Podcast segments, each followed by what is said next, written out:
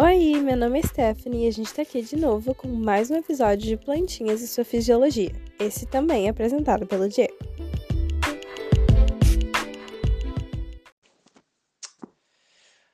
Então, falamos do xilema, vamos falar do floema, que também pode ser conhecido como liber. A função do floema é o transporte de seiva elaborada, que é a seiva orgânica. Ele é constituído principalmente por vasos li liberianos, parênquima e fibras de esclerênquima. Bem, além dos tecidos de condução, como eu já falei antes, a gente tem os tecidos de sustentação. As plantas elas apresentam três tipos de tecido de sustentação. O xilema, que já foi falado, né?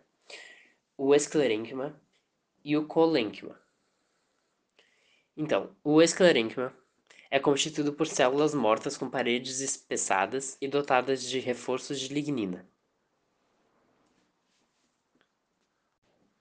As células desse tecido possuem duas modalidades: as fibras, que são formadas por células bastante alongadas, que podem ter vários centímetros de comprimento, e escler, os esclereídeos, que são células que possuem paredes espessadas e lignificadas, com várias pontuações, e eles têm formato mais irregular do que o anterior. O colênquima é formado por células vivas de parênquima, que são alongadas e reunidas em feixes e apresentam paredes bem reforçadas com celulose. Esse tecido ele tem grande força e grande flexibilidade, principalmente ajudando a suportar órgãos e crescimentos.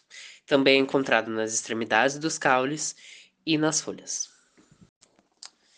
É importante a gente também falar sobre o caminho que a seiva vai passar dentro da planta, né? sendo começando como seiva bruta e depois formando a seiva elaborada. Então, primeiro é importante a gente lembrar que a seiva bruta ela é composta por, por sais minerais e água, que são retirados do solo pelas raízes. E eles podem entrar no, no xilema através de duas vias, via simplasto e via apoplasto. Depois de entrarem na raiz, uh, esses sais minerais e água, eles passam por algumas estruturas, como os pelos absorventes, o córtex, a endoderme, o periciclo e, finalmente, o xilema, que a gente já estudou. Então, quando entram no xilema, eles são conduzidos como seiva bruta até as folhas. E nas folhas, a seiva bruta ela vai passar pelo processo de fotossíntese para formar a seiva elaborada. Também é importante a gente entender que a subida da seiva bruta pelo xilema ela não é tão espontânea assim. Tem alguns fatores que contribuem para que ela suba, afinal, esses sais minerais água estariam indo contra a gravidade.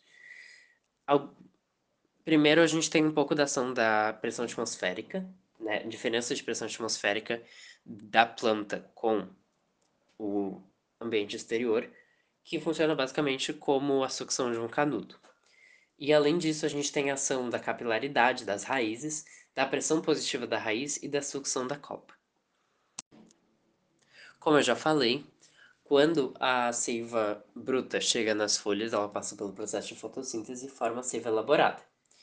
Essa é composta por água e sacarose e uma quantidade bem menor de vitaminas, aminoácidos e sais minerais. Ela flui através do floema e é distribuída para as outras partes do, vegetais, do vegetal, como raízes, caule, frutos, flores e sementes. Atualmente, a gente sabe que uma parte considerável do fluxo de seiva no interior dos vasos liberianos se deve ao movimento do citossol das células, por meio do deslizamento de, de filamentos proteicos de actina e miosina. Esse processo implica no gasto de energia e funciona como uma bomba propulsora de seiva.